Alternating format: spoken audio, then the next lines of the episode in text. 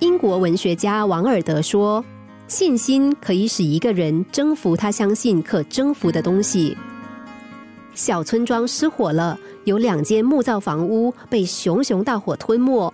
居民们虽然提着水桶帮忙灭火，但无奈大火实在过于猛烈，最后只能够眼睁睁的看着两栋房屋被烧成灰烬。第一间房屋的屋主拿着木棍在灰烬中翻找，喃喃地说。我一定要找到我的宝物。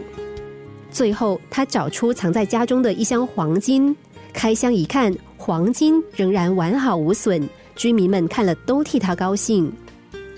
第二间房屋的屋主也在灰烬中找个不停，并说屋子里有宝物。居民们很好奇，不知道他的宝物究竟是什么。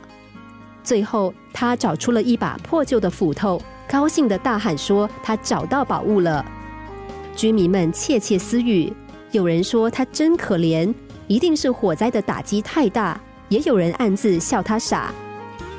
五年过后，第一间房屋的屋主仗着还有一大箱黄金过日子，挥霍无度，最后花光了钱财，沦为路边的乞丐。第二间房屋的屋主靠着那把斧头砍柴赚钱，存够钱之后，建起了新房屋，开始了新的生活。第二间房屋的屋主知道斧头是他赖以为生的工具，所以把别人都瞧不起的斧头当成最重要的宝物。